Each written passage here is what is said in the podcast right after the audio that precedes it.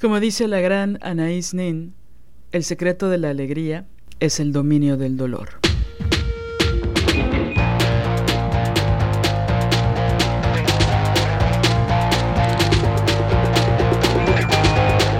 Estás escuchando Las Desobedientes, podcast feminista. Nosotras somos Marianela Villa y Liliana Papalotli. Síguenos en nuestras redes. Estamos en Twitter como arroba mxdesobedientes. En Facebook como Las Desobedientes. Y en Instagram como arroba Las Desobedientes. Escúchanos.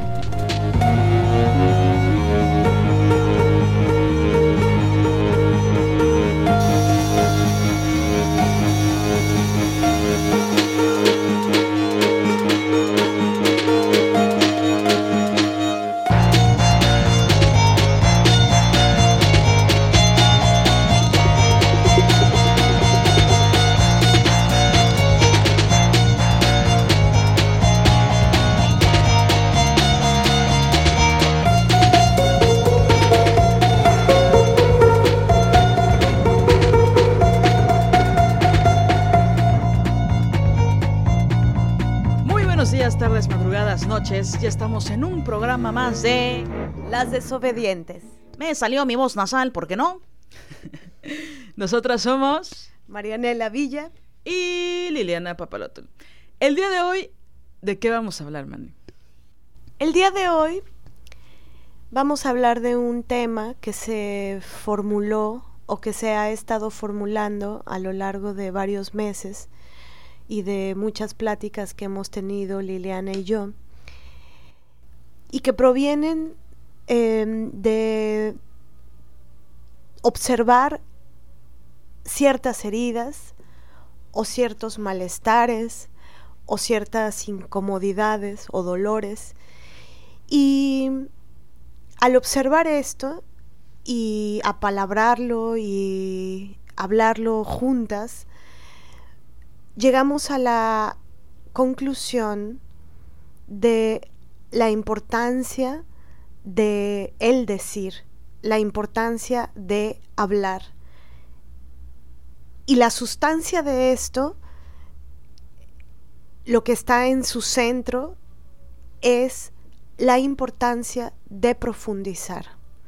Por eso nos dio tanto sentido esta maravillosa frase de Anaís en donde ella em, hace la condensación, ¿no? De que podemos saber de la alegría si dominamos el dolor. Y pensándolo de otra forma,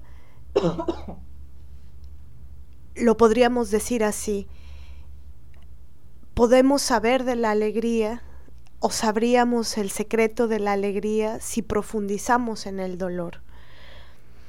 Entonces, el, tema es justo sobre eso, sobre el, alivio que produce profundizar. ¿Y profundizar en qué?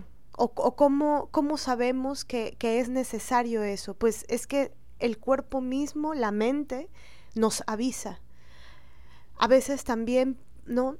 Yendo al, cuerpo, sucede que, que mm, tenemos alguna afección en él, ¿no? Alguna tensión, algún dolor en particular. Y si oradamos y escarbamos y profundizamos, em, si nos preguntamos de dónde viene ese dolor y por qué está ahí, encontramos cosas si bien algunos dolores tienen una raíz, digamos, muy eh, concreta, eh, concreta, física, biológica, em, también es cierto que hay otros dolores que, que, están en otro orden, ¿no? O dolores que se intensifican por otras razones. ¿Y cuáles serían esas otras razones?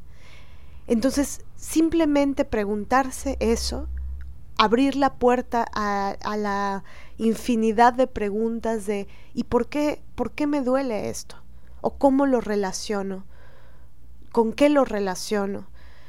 Eso nos da, no necesariamente eh, respuestas, pero simplemente el, el tejido del apalabramiento de las de, preguntas y de, y de pensarnos a nosotras mismas, tener, darnos espacio para pensarnos, para reflexionar y para, pues eso, ir, ir profundo en qué será esto que tengo, qué será esto que siento, por qué y por qué duele así.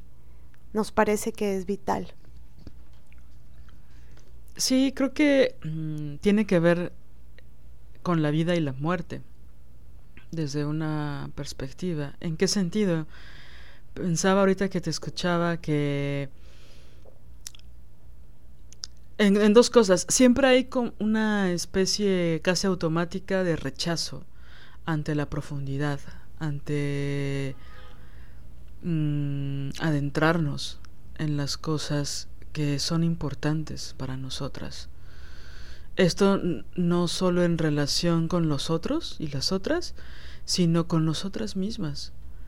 ¿no? Entonces hay una constante y muy promovida capitalista idea de que hay que evadir y que no hay que ir profundo, ¿no?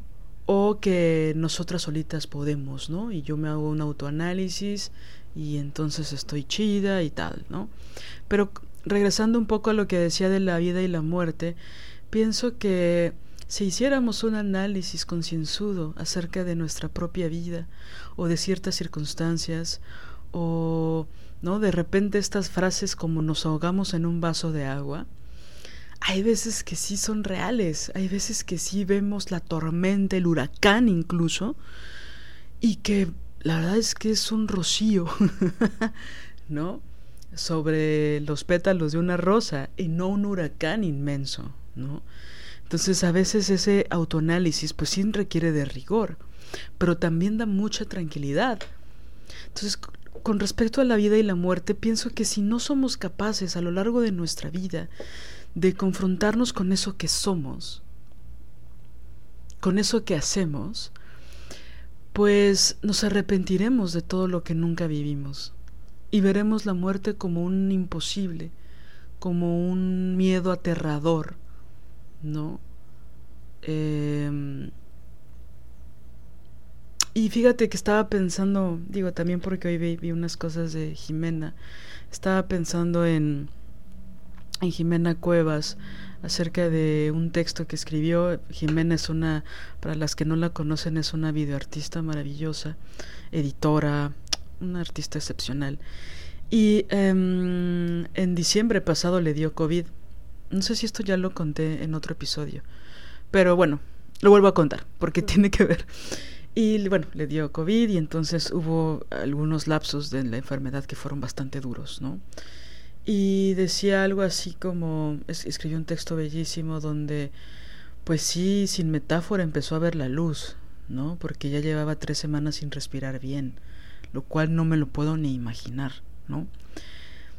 Y entonces, mientras ya tenía estos pensamientos recurrentes de que probablemente podría morir, se tranquilizó, se autocalmó y dijo, ¿por qué le tengo tanto miedo a la muerte? ¿no? ¿Por qué le tengo miedo tanto a entregarme a la muerte si tanto me entregué a la vida? Y creo que llegar a esa síntesis, llegar a esas conclusiones, habla también de una profundidad con respecto a, a lo que queremos, ¿no? Entiendo que hay muchas circunstancias que nos parecen adversas y muchas sin duda lo son, pero creo que hay ciertos análisis que podemos hacer, que una tampoco es eh, decir que no, una sale raspada, ¿no? De esos análisis, y una sale, ¿no? Con, con las rodillas, este, llenas de tierra, ¿no? Tal vez de lodo, ¿no? Por así decirlo, pero hay una tranquilidad y hay una paz que está tan poco valorada en nuestra época más en estos tiempos, que sin duda el, el acomodo mental, por así llamarlo, la organización mental, no desentrañar las cosas, cambian absolutamente la perspectiva. Si al final del día solo somos personas que tienen una percepción única y que vemos las cosas a partir de nuestra experiencia, de nuestro contexto y de nuestros ojos, ¿cómo le hacemos para sacudir esas ideas? Para verlas con otra perspectiva, para tomar un poco de distancia y analizarlo, ¿no? Entiendo el miedo, pero pienso que esos grados de, por así llamarlo, incomodidad son, son buenísimos, porque te detonan otras cosas, porque puedes ver el huracán en su justa dimensión o puedes ver el rocío matutino sobre las flores, darle su justa dimensión a las cosas. Y aunque enfrentarlo es duro, es complejo, la vida y los universos y el sentido de la vida es complejo. ¿Por qué rechazamos tanto esta complejidad? ¿Por qué escapamos de la profundidad? Este episodio queremos cuestionarnos esas cosas. Porque una puede ir escapando en ciertos momentos, pero está jodido escapar toda la vida. No. Entonces, pienso mucho en la vida y la muerte, ¿no? En, en cómo, pues una vez se la tiene que jugar, ¿no?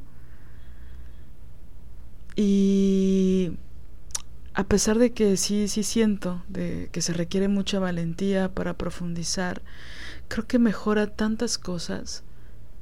La relación con nosotras mismas, la relación con nuestra mente, con nuestro cuerpo, la relación de cómo nos movemos entre otras y entre otros. ¿No? Sí, pienso que también hay muchos mitos que se han ido construyendo con respecto a que profundizar es algo que te va a venir peor, ¿no? He oído estas frases como de, es que no quiero escarbar. Si escarbo, Em, voy a encontrar cosas que no quiero encontrar. Pero creo que justo esa es la gran falacia, ¿no? Como si lo que no se escarba, o sea, sí, como si lo que no se escarba no existiera, como si no tuviera una entidad en tu ser. Ahí nada más, o sea, yo pienso que es paradójico porque así como este mito es ampliamente conocido, ¿no? De que escarbar está mal y qué miedo y tal y tal y voy a encontrar cosas peores. También lo que es muy sabido es que si tratas de esconder la mierda, finalmente va a salir. O sea, por mucho que tú pongas em, la basura, iba a decir otra metáfora, pero en un narcoestado no está lindo. Pero bueno, si tú pones la basura abajo del tapete, o sea, va a llegar un momento en que no vas a poder ni caminar sobre él, ni, ni, ni lo vas a poder esconder dentro de tu casa. Entonces, es, es muy, es una paradoja bastante extraña, ¿no? Y bueno, va, está basada en una mentira. Porque no voy a profundizar, porque yo estoy bien. Entonces sé que si empiezo a escarbar, voy a encontrar cosas que ni sabía, que ni era consciente. Traigo un dolor en las rodillas. Bueno, que ni era consciente. Tengo un dolor en la espalda y en el hombro izquierdo, bien jodido. Hace años que no muevo el cuello. Pero bueno, no quiero escarbar. O sea, ¿no? Traigo una colitis, traigo una úlcera en el estómago, pero no creo que esté relacionado con las cosas que no quiero profundizar. yo estoy bien, ¿no? Porque esas personas dicen, yo estoy bien. Y es ilógico relacionar, también dicen, ¿no? Es ilógico relacionar esta dolencia en el cuerpo o esta repetición en el cotidiano porque hay algo que no es resuelto en la mente. Pero pues tú ves las cosas con otra perspectiva y te das cuenta de que algo de verdad hay en ello. Sí, pienso que también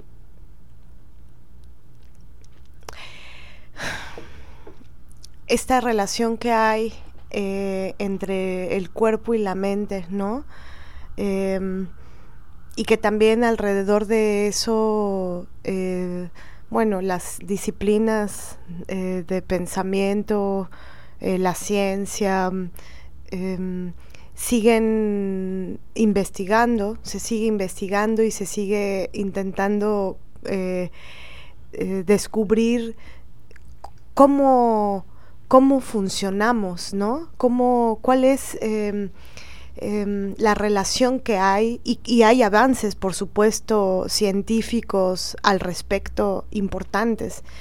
Pero bueno, es verdad que el somatizar eh, afecciones anímicas es algo que eh, independientemente de la de, lo que esté ya certificado, ¿no? Como que sucede o no, nosotras como investigadoras de nuestro propio cuerpo, de nuestra propia psique, eh, nosotras como investigadoras y, y como investigadoras observadoras de lo que nos sucede, podemos también hacer eh, registro de la evidencia que nuestro propio andar por la vida eh, nos arroja.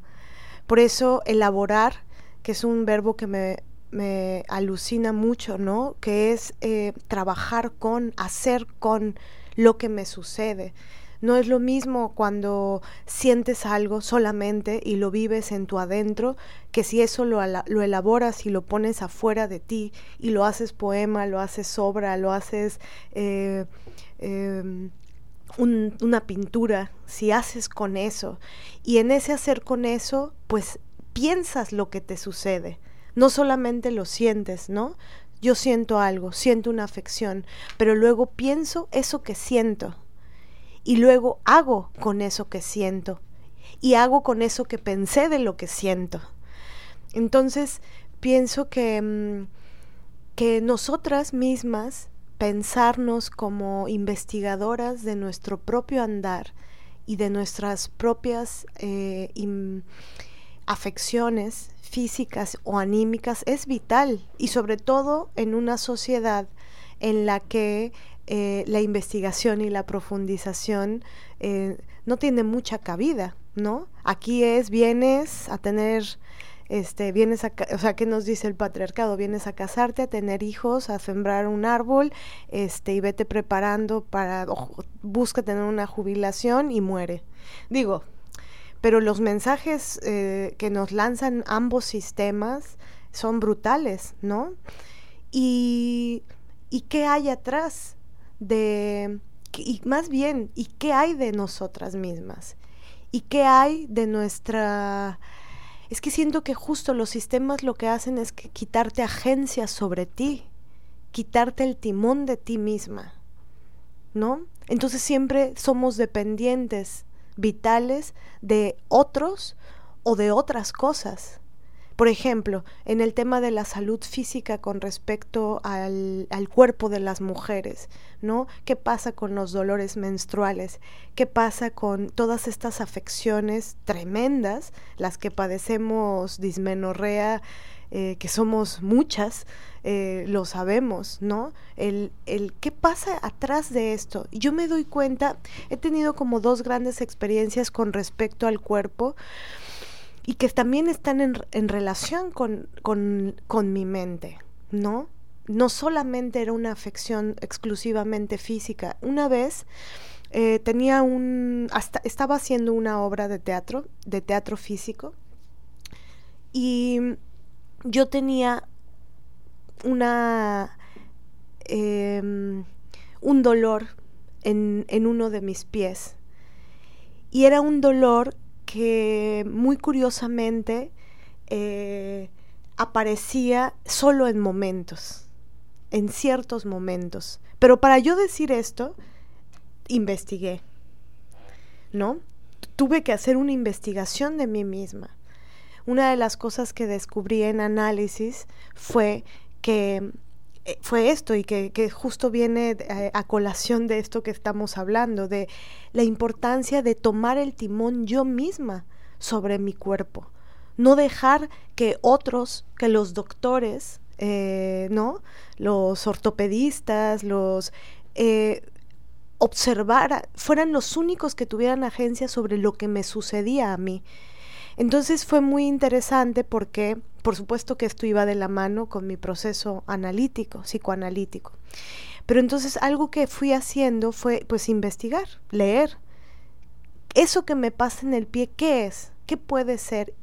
Y fue muy, muy fuerte darme cuenta que hubo un, hubo un momento de tanto profundizar en eso que me sucedía en mi pie, que yo era mucho más experta que muchos doctores por los que pasé, que, que me decían cosas y me decían cosas diferentes, ¿no? Desde tienes esguinzado el pie, hasta tienes que utilizar un zapato ortopédico, a tienes que este, ponerte tal o cual cosa. Cortarte el pie. Ah, bueno, no, no, no, llegó hasta cortarme el pie, pero, pero ellos me decían, ¿no? Y profundizando en qué pasaba, me, me di cuenta, es que era muy loco porque la obra era sobre teatro físico. E, e, e, es decir, era la técnica que se usaba, ¿no? Había muchísimo movimiento. Pero por otro lado, yo entrenaba mucho eh, físicamente. Entrenaba con unos bailarines y era eh, como un entrenamiento rudo. Este, bailarines eran los maestros porque eran eh, hombres, pues, pero había el grupo de personas con el, los que entrenaba eran bailarinas y bailarines. Entonces el rigor era cabrón, pues, ¿no? Y, era muy curioso, y ahí fue parte de lo que yo observé, que el pie jamás me dolía en los entrenamientos intensos que tenía con, con ellas y ellos. El pie solo me dolía en ciertos momentos cuando estaba en esa obra. Entonces, digo, ahorita suena fácil y sencillo y que llegué ahí como sin nada, pero, pero no, ¿no? O sea, fue todo un proceso de observar qué pasa, qué pasa ahí, por qué. Y luego fue muy cabrón un día que me enteré que, em, bueno, me enteré porque retomé unas cosas de la misma investigación de la obra. La obra estaba basada, la obra se llamaba Fragmentos de un Discurso Express y estaba basada en Shonking Express de Wong Kar Wai y Fragmentos de un Discurso Amoroso de Roland Barthes. Eh, es Shonking Express de Wong Kar Wai la vimos al principio de la investigación, profundizamos muchísimo en ella, luego la dejamos porque nos clavamos con Bartes y mucho tiempo después yo retomé la película y un día viéndola en un momentito, en una escena, eh, una es una historia de amor, amor y desamor. ¿No? Este, en muy pocas palabras. Por eso Bartes era importante en esa investigación. Pero bueno, en una escenita de la película, eh, la, eh, la, mujer que estaba enamorada de un chico eh, em, va, toca su puerta, él abre, ella que, quiere irse antes de que él, de que él la vea y no se puede mover. Se queda como anclada al piso entonces intenta eh, irse, pero sus pies están anclados al piso, como si estuvieran pegados. Cuando vi eso, recordé que cuando me dolía mi pie, estaba en relación con justo eso, con yo que, que, mi, que mi cuerpo quisiera ir hacia otro sitio y otra parte de mi cuerpo, que en este caso eran mis piernas, mis pies, se quedaran. Entonces ese, esa contraposición física generaba eh, la, la, lastimadura, digamos, generaba el, el, dolor. Entonces cuando empecé a ver ese anclaje, ¿no? De, de la escena, esa escena aparte yo la había olvidado, este lo que me sucedía en el pie, lo que me sucedía físicamente en algunos momentos, em, dije, bueno, es que todo esto está, eh, está relacionado, ¿no? Y un día llegué prácticamente sin poder caminar a una sesión y me subí al diván a hablar de esto y a esto que les estoy contando a, a profundizarlo más y más y al bajar podía caminar, el dolor había desaparecido. ¿no? Entonces, esa, esta anécdota se, las cuento porque me impactó mucho cómo tener como una evidencia tan clara de cómo la palabra te puede apalabrar lo que te pasa, lo que te sucede y unir unir los puntos de de lo que te ha sucedido, de las evidencias que vas registrando en tu bitácora de investigación sobre ti misma, eh, te, te, arroja información que es muy vital, ¿no? Yo después, por ejemplo, de, de experimentar esto, me, me, di cuenta que de, la, de la vitalidad de yo tomar agencia, de, de mm, de yo tomar ese timón sobre mí misma. Entonces, por ejemplo, ahora en el terreno de, de, mm, el, mi cuerpo, mi cuerpo de mujer, mi útero, mis ovarios, eh, esta afección, ¿no? Porque menstruar no debería doler, la dismenorrea. Eh, esta investigación que ahorita estoy llevando, que digo, no es que vayamos a hablar ahorita de eso, eso será otro episodio, pero me siento la, la, mm,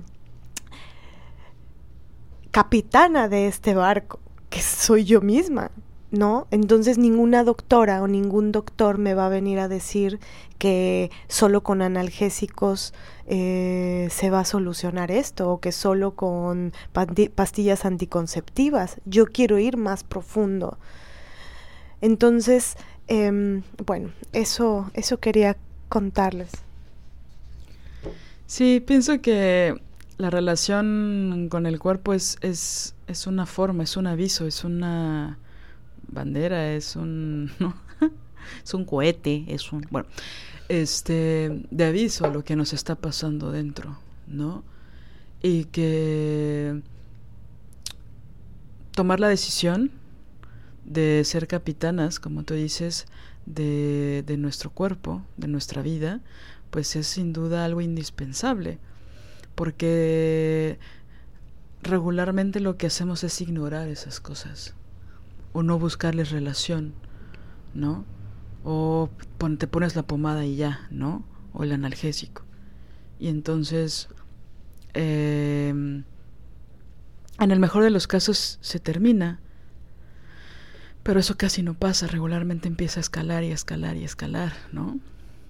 Me hiciste recordar una sensación que, que, no, no, tuvo metáfora ni tuvo nada.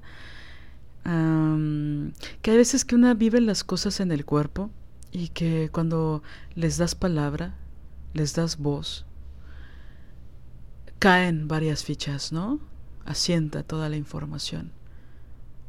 Eh, lo digo porque hubo un trabajo que yo tenía hace tiempo en el que estaba bajo mucho sometimiento y mucha manipulación y mucho, pues, abuso de poder hasta cierto punto. Y todo iba bien en ese trabajo mientras yo mantuviera una, un carácter sumiso. Mientras yo dijera sí a todo, pues obviamente no hay conflicto, ¿no? Entonces cuando yo empezaba a rebelarme era cuando ya empezaba a ser incómoda, ¿no? Y ya sabes que en lugar de decirte no nos gusta la rebeldía, amamos la sumisión, pues te empiezan a decir que eres difícil, que contigo no se puede trabajar, ¿no? Y esas cosas, aunque en los hechos sea de distinta manera, porque entrega resultados eficientes y rápido, ¿no? Pero bueno, el caso es que estaba bajo mucha eh, sumisión obligatoria. Y tenía una asistente muy chida, ¿no? Eh, que por supuesto se hizo mi amiga. Y entonces hablábamos mucho, ella y yo. Yo ya estaba eh, articulando muchas cosas cada vez más profundo y más fuerte acerca del feminismo y las dialogaba mucho con ella porque ella apenas empezaba el camino, ¿no? Y le interesaba mucho saber. Y entonces eh, articulábamos mucho y cuestionábamos mucho muchas actitudes que eran violentas, que eran groseras y que eran desproporcionadas. Y entonces, insisto, como tú dices, yo llegué a partir de una articulación que tuve, pero me dolían un chingo las rodillas. Las dos, ¿no? Porque por ahí hay ciertas hipótesis acerca de que una rodilla es tu padre y la otra tu madre y cosas así. Y bueno, ¿no? Pero me dolían mucho y yo decía, está cabrón que me duelan tanto porque me muevo un chingo, hago un chingo de cosas, ando en chinga, es raro que esté sentada, este, ta, ta, ta, pero no me duele la columna, no me duelen los pies, me duelen las rodillas, ¿no? Entonces, también, sin ser en exceso, pero tenía que agacharme mucho en ese trabajo. ¿No? O sea, parte de la carga emocional psicológica de la sumisión, literal yo tenía que estar agachada en muchos momentos. No todo el tiempo, no por horas, no, pero sí tenía que estar agachada. En el momento en que yo hice la relación, porque la palabré así, tal cual dije, ¿por qué cada vez que me agacho ya era un dolor que me sentía y yo estaba en mis veintes, finales de mis veintes, pero no? Y decía, ¿por qué me duele tanto? Uf. Y en el momento en que hice el clic, en el que cayó el, ahora sí que me cayó el 20, que cayó la fichita, dije, wow, no hay metáfora. Mi cuerpo es como muy, muy directo, ¿no? Muy firme, muy, muy claro, no se anda con la tangente. No, no, no. Es, te duele la dignidad, güey. Te duele estarte agachando. Estás siendo bastante crítica ante algo que te, te parece mega injusto. Y me parecía injusto porque lo era. ¿No? Y había muchas pistas para darse cuenta, ¿no? Entonces, bueno, por supuesto pasó muy poco tiempo para que yo renunciara. ¿No? Pero no crean que medio, medio me dolían. Era un dolor que yo decía, no lo entiendo. Me ardía, me, me dolía. Y bueno, lo apalabré también con, con mi amiga y a las dos nos dio una risa nerviosa, ¿no? De que evidentemente nuestro carácter no, no iba de la mano con eso. Y bueno, no debiera ningún carácter eh, aceptar esos términos de trabajo ni de relación, ¿no? Por supuesto. Pero menos nosotras, que somos unas liosas rebeldes. Entonces pienso mucho en que seguramente hubiera aguantado más tiempo o hubiera justificado más ciertas acciones si no es porque mis rodillas literal estaban gritando que ya le bajara de huevos y que me reconciliara con mi dignidad, porque eso ya no estaba siendo sano para mí. Y por supuesto no me refiero a las rodillas. Y lo juro, así pongo mis manos eh, sobre el, todo el diario de Pizarnik para Em, decir la verdad y decir que en el momento en que renuncié el dolor se quitó absolutamente, por completo. Jamás tuve que llegar a la cita con el ortopedista, ¿no? Se quitó, o sea... Y ya, ¿no? Siguieron caminando. Ya no se, ya no se pusieron sobre el piso, de rodillas, ¿no? Ya estaba esa postura, había cambiado y seguimos caminando, seguimos avanzando. Aparte las rodillas siempre van hacia adelante, ¿no? O sea, la flexión es hacia adelante. Si te la echas hacia atrás, te la rompes, ¿no? Entonces, cualquiera, cualquier escéptico podría decir fue casualidad, fue no sé qué, tendrías un esguince que ni te diste cuenta o cualquier cosa y tampoco creo que sea mágico lo que estoy diciendo. Es el cuerpo diciendo no soportas la injusticia, no soportas el sometimiento, te tienes que ir. Estás perdiendo las rodillas aquí. Si yo no hubiera tenido las agallas de aceptar que estaba eh, en una posición injusta y que yo estaba cediendo ante esa violencia y que era mi responsabilidad moverme de ahí y cambiar ese espacio y profundizar. No sé cuántos años más hubiera estado en esa posición. Y era algo totalmente injusto para mí. Entonces, a mí me encanta mucho la imagen de las niñas que que van corriendo, se caen, se limpian las rodillas y siguen. Porque no hay tal, ¿no? Te, quitas el polvito, la tierra y sigues. Me encanta mucho esa imagen porque sin duda yo fui una de esas niñas. ¿no? Esa época en la que no tienes miedo, ¿no? Entonces, complejizar esto, profundizar en esto, sin duda requiere una responsabilidad importante, pero pienso que es para bien. Hay veces que una dice, no puedo hacer nada, no tengo solución, o es gris o es verde y ya no hay opción. Y de repente una descubre que no es cierto, que hay otras posibilidades. Lo que sí es relevante e importante, digo, a mí me ha funcionado, es articularlo con otras personas, de preferencia expertas. No. Que es algo que yo siempre he exigido mucho durante la mayor parte de mi vida, creo incluso desde adolescente, ha habido como para mí una exigencia que siempre se ha tomado como desmedida con respecto a mis amistades. Que yo digo, a mí no nada me sirve una amiga que me solapa todo y me dice que en todo estoy bien. ¿Eso de qué me sirve? Hay momentos en que sí se necesita un apapacho, pero no darme el avión. O ver cómo me voy caminando, corriendo a toda velocidad al abismo y que nadie te diga nada. No. Entiendo también que no es obligación de mis amigas darme terapia, ¿no? O este hacer un análisis psicoanalítico, ¿no? Lo tengo clarísimo, pero no, no estoy hablando de eso. Entonces yo puedo con la verdad. No estoy diciendo que me va a dar miedo o no, o que va a ser doloroso o no, o que algo va a cambiar o no, pero pues para eso estamos.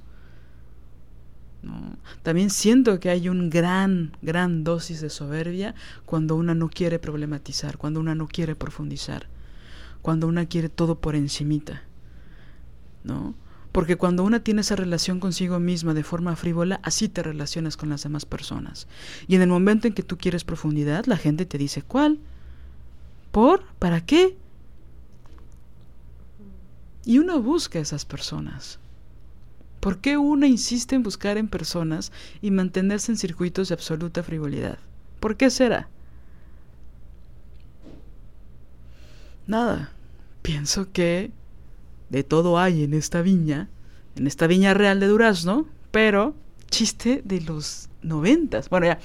Pero creo que podemos ir cuestionándonos cosas porque de repente una pasa de largo 30 años y no sabe qué hizo de su vida. Sí.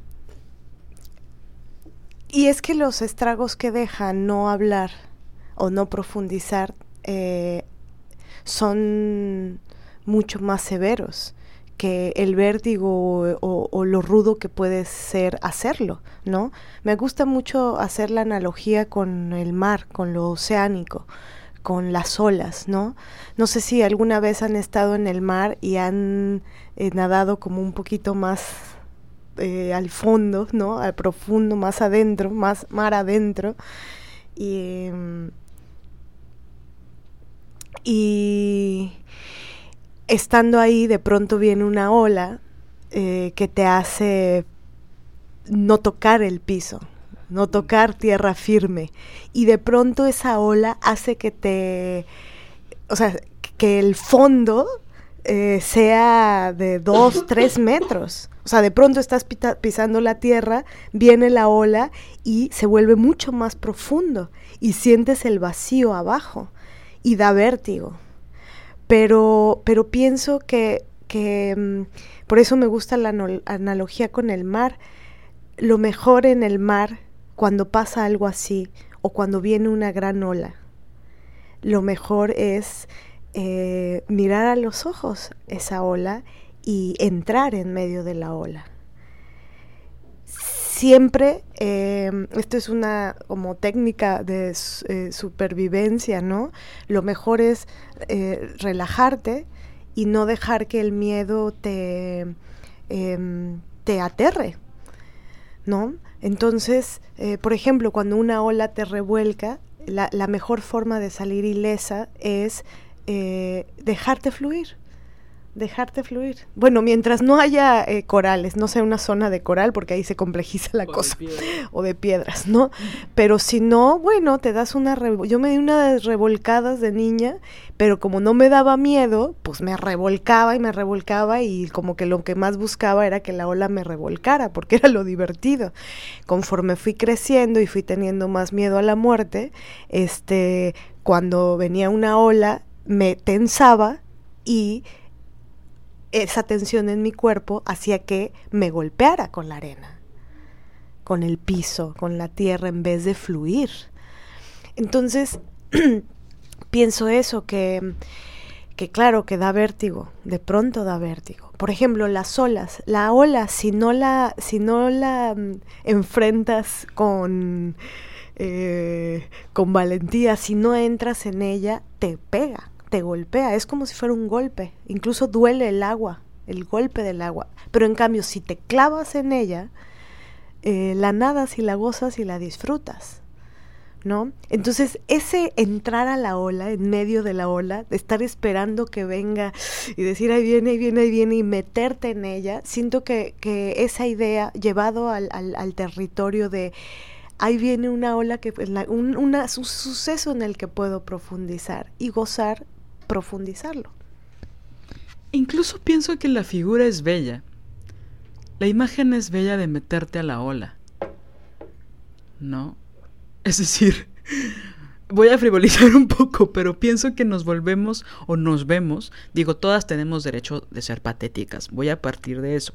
Pero una se empieza a ver patética cuando quieres escapar de la ola y la ola te empieza a perseguir. O sea, la ola, la ola le vale mierda tu miedo, si eres Géminis, si tienes planes de vida, si nunca te lo has cuestionado. La ola es.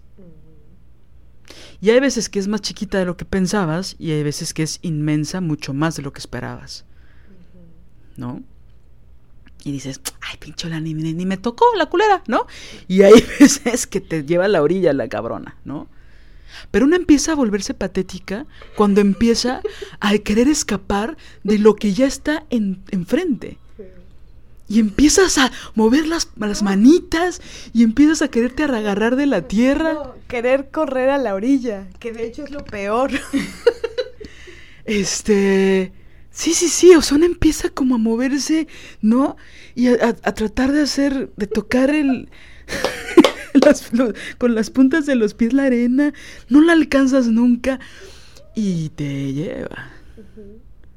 Entonces esas acciones, esas mini acciones que provoca el miedo, que provoca el no enfrentar la vida, perdón, la ola, este, está rudo. O sea, ahorita sentí esto que dijiste de cuando, cuando tus piecitos no tocan la arena y, te sumerges más y tampoco la tocan y que ya tienes que hacer otras cosas con los brazos, con los hombros, con todo el cuerpo para, para pues, no, no ahogarte, básicamente, y para no hundirte, ¿no?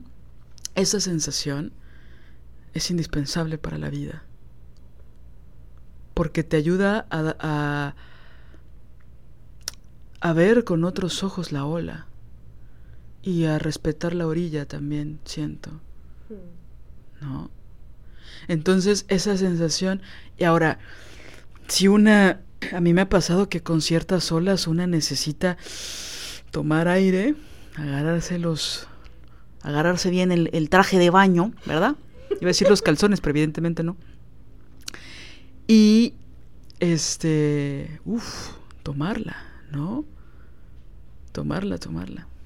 Y mm, es chistoso porque justo las olas que te pueden lastimar más son las olas cercanas a la orilla. Eh, a veces uno dice, ay, no, no, no, aquí en la orillita, cerca de la orillita, y esas olas te revuelcan y la arena se te mete hasta donde no eh, te lo imaginabas que podía entrar arena. De hecho, a mí siempre me ha sorprendido eso. De las amigas que tengo, los ex amigos que tenía, de que les daba mucho miedo nadar en el mar porque no sabían nadar bien y siempre querían estar en la orillita en las, en las olas que no son tan grandes. Y yo siempre pensaba, es mucho más sencillo, incluso si no sabes nadar, estar después de esas primeras olas. Porque esas olas cuando bajan, es ahí el desmadre y es donde se ponen. Y es como, si te vas dos metros más, estás más segura. Estás más segura. Pero una quiere estar cerca de lo seguro, ¿no? Y como dice Luisa Josefina Hernández, apasionarse no es lo mismo que enamorarse, ¿no? Entonces una quiere lo segurito, una quiere estar con la mano en la fila de la alberca, ¿no? Una quiere estar en la orillita del mar, una quiere estar en su relación de 15 años porque, oye, ya. Ahora, esto eh, de cómo causa estragos y que mm, es el, tema em, subyacente, ¿no? A, la importancia o el alivio que da profundizar.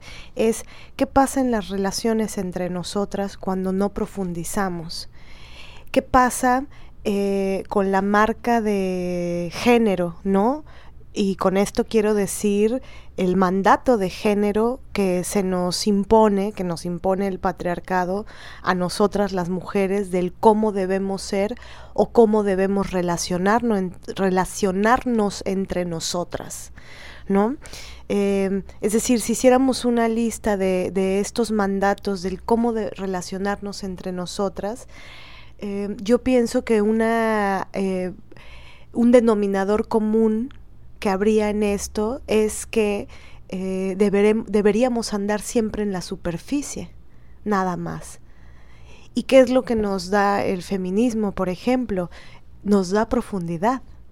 Cuando nos quitamos esa marca de género, ¿no? Ese mandato de género, cuando lo espolvoreamos, nos lo sacudimos un poco y, no le creemos a esta frase tan terrible de mujeres juntas ni difuntas o, estas cosas horribles de entre mujeres es lo peor que te puede pasar en la vida o no, con las mujeres solo por encimita porque somos muy complicadas o bla, bla, bla, bla. y cuando te das chance de, ir un poco más allá, cuando quitas este mandato y, y justo eso es lo que nos da el feminismo, ¿no? Que, que empezamos a hablar y empezamos a profundizar y empezamos a, a, darnos cuenta de que muchos de nuestros dolores o nuestras heridas las compartimos con las otras.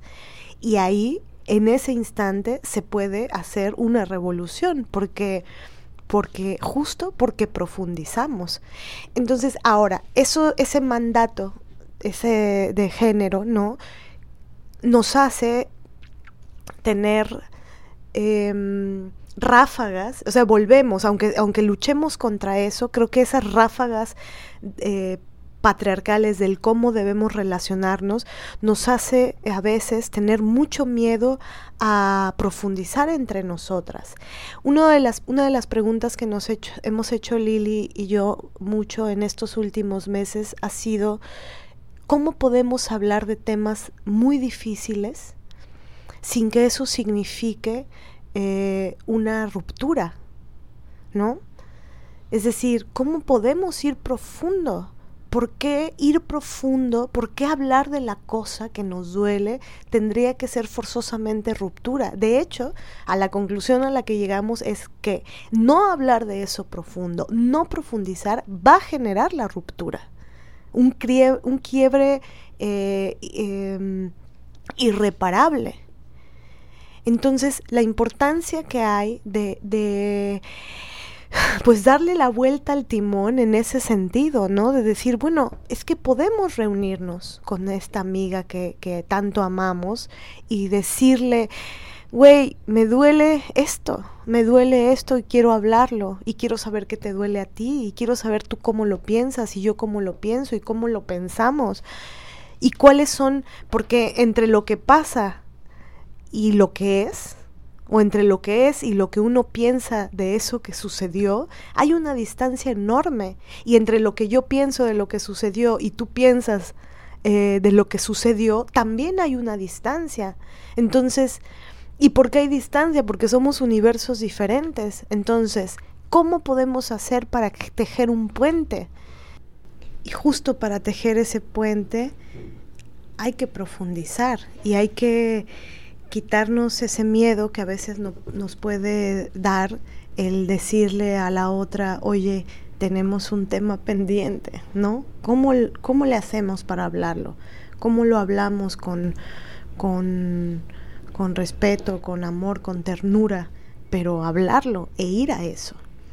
Porque pienso que luego justo podemos como alejarnos, ¿no? Dejarlo pasar, dejar que se haga un abismo entre nosotras, o guardar silencio, o a cuentagotas decir lo que pasa, ¿no? En vez de decir, oigan, estoy de la chingada, oye amiga, oye, estoy mal, tenemos un tema, platiquemos, ¿no? Sí, pienso que sin profundizar siempre hay relaciones cortas. ¿No? Sobre todo porque se empiezan, como dijiste, a asumir cosas. Yo, tú dijiste, seguramente dijiste esto por esto. No viste que yo siento esto. ¿No? Y es como, mm, la verdad es que ni lo vi. ¿No? La verdad es que no, no alcancé a verlo. La verdad es que no pude verlo. La verdad es que, ¿no? Y hay cosas que se vuelven muy enormes cuando en realidad no eran tal desde un principio. Pero este rechazo a hablar, a profundizar, hace que se vuelvan inmensas. Y se vuelven inmensas realmente. ¿No? Y hay veces que podemos perder a gente importante, gente valiosísima, por no resolver ciertas cosas, ¿no? Por no eh, hablar claro, ¿no? Eh, y pienso que sí, profundizar nos obliga sin duda a cuestionar esto que decías de que luego nos damos cuenta cuando platicamos entre mujeres que, que compartimos ciertas heridas, que compartimos ciertas visiones del mundo, es maravilloso, pero lo que sigue de eso, y lo pensé porque a los hombres les caga que nos juntemos a hablar, ¿no? Las mujeres, que nos juntemos a crear, que nos juntemos a construir juntas, les caga, porque una inmediatamente empieza a cuestionar cosas, ¿no? Entonces eso es básico para cambiar. Pensaba también que hay una edad en la que una pues sí quiere cambiar al mundo y quiere revolucionar al mundo. Muchas más personas de las que aceptan lo siguen creyendo, ¿no? Y pienso que es, cierto que una tiene que eh, dimensionar las revoluciones, por así decirlo, ¿no?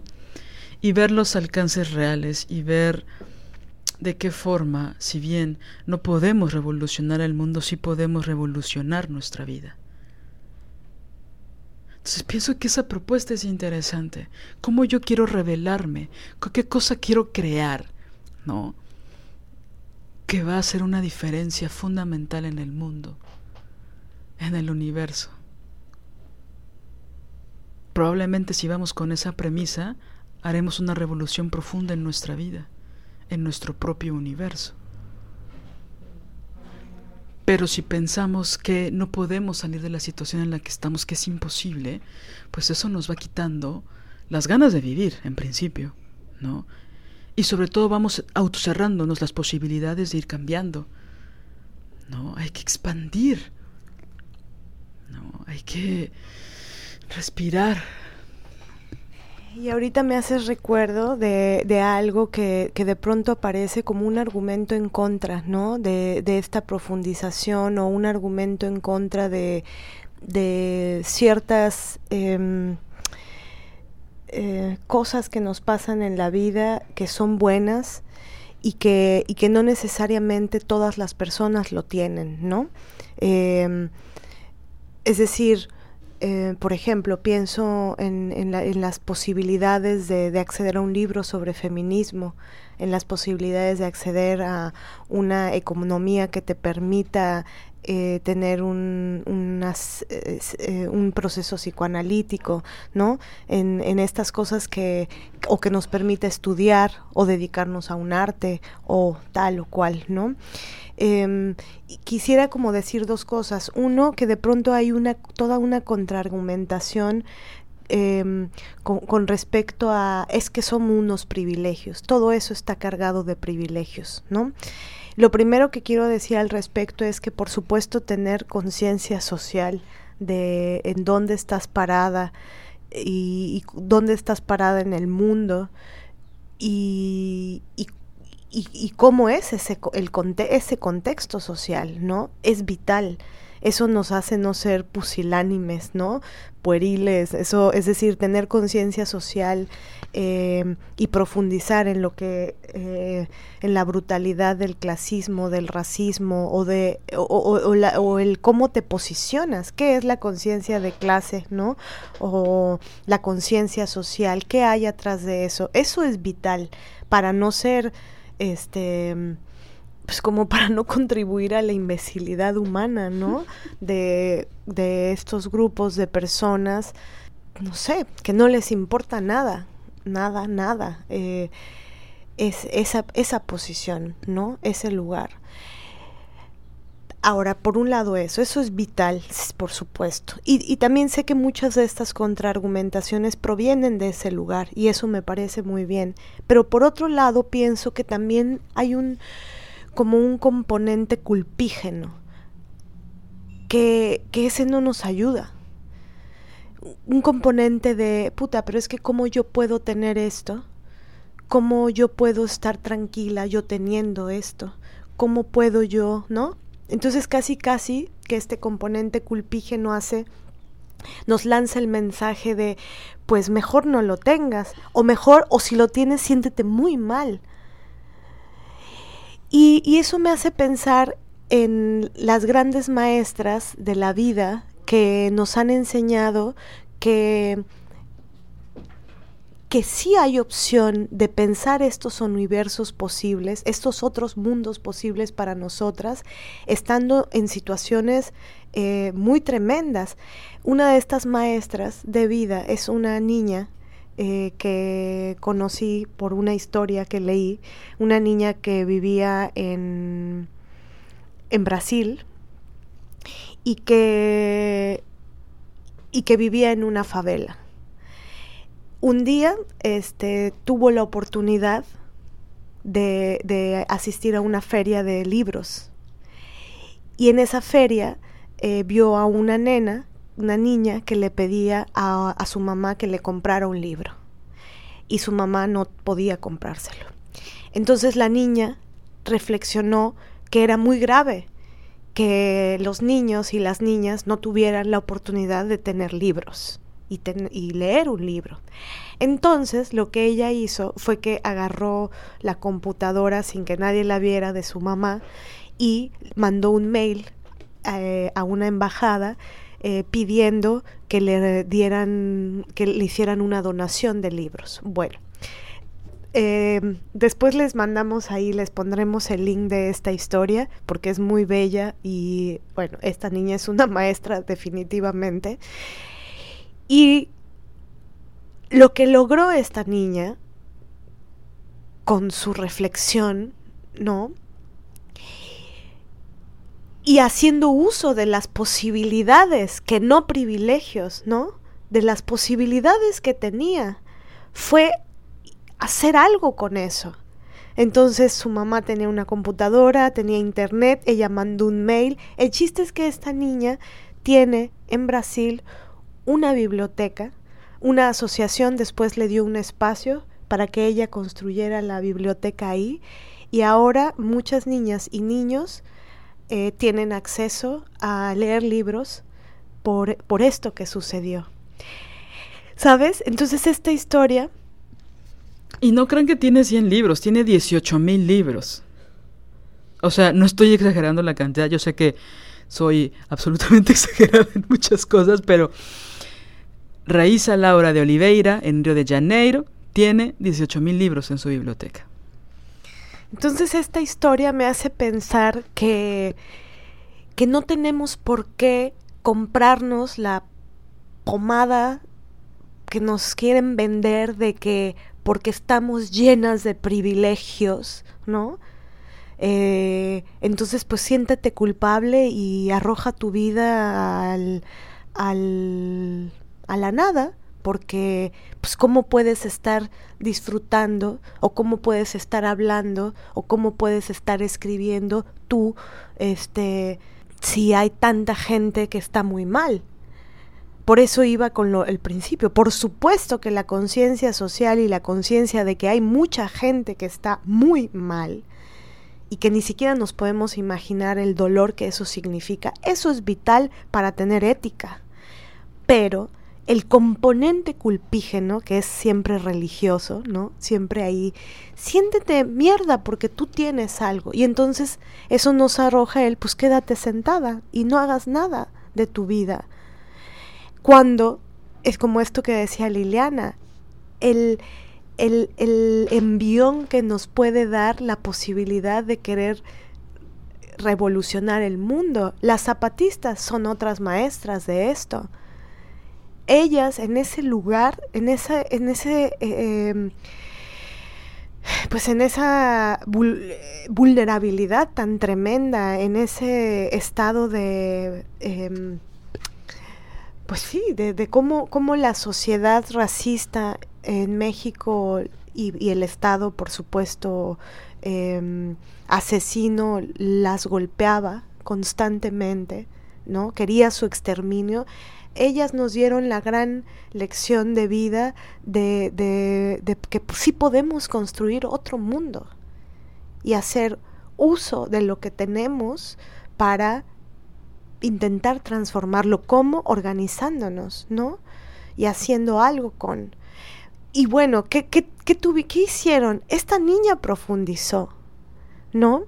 Ella profundizó, reflexionó y dijo, no está chido que haya alguien, una niña que no pueda tener un libro, y creó semejante cosa. Las zapatistas también no nos pueden exterminar. ¿Qué vamos a hacer?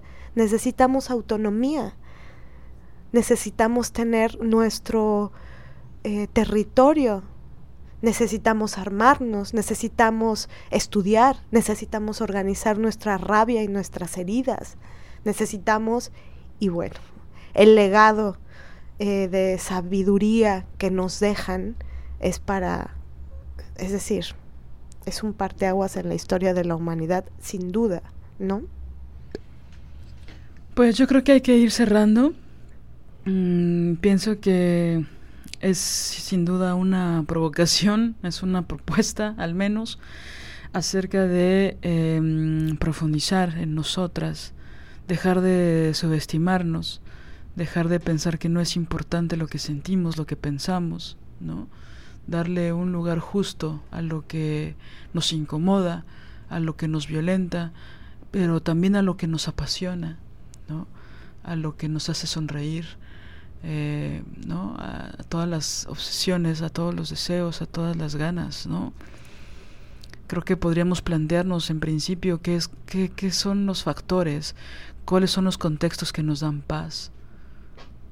¿No? Si podemos dimensionarlos, si podemos verlos en, en, nuestros imaginarios, si podemos plasmarlos en un mapa, en una hoja, en un dibujo, o en un Excel, Oigan, a mí los Exceles me dan mucha calma.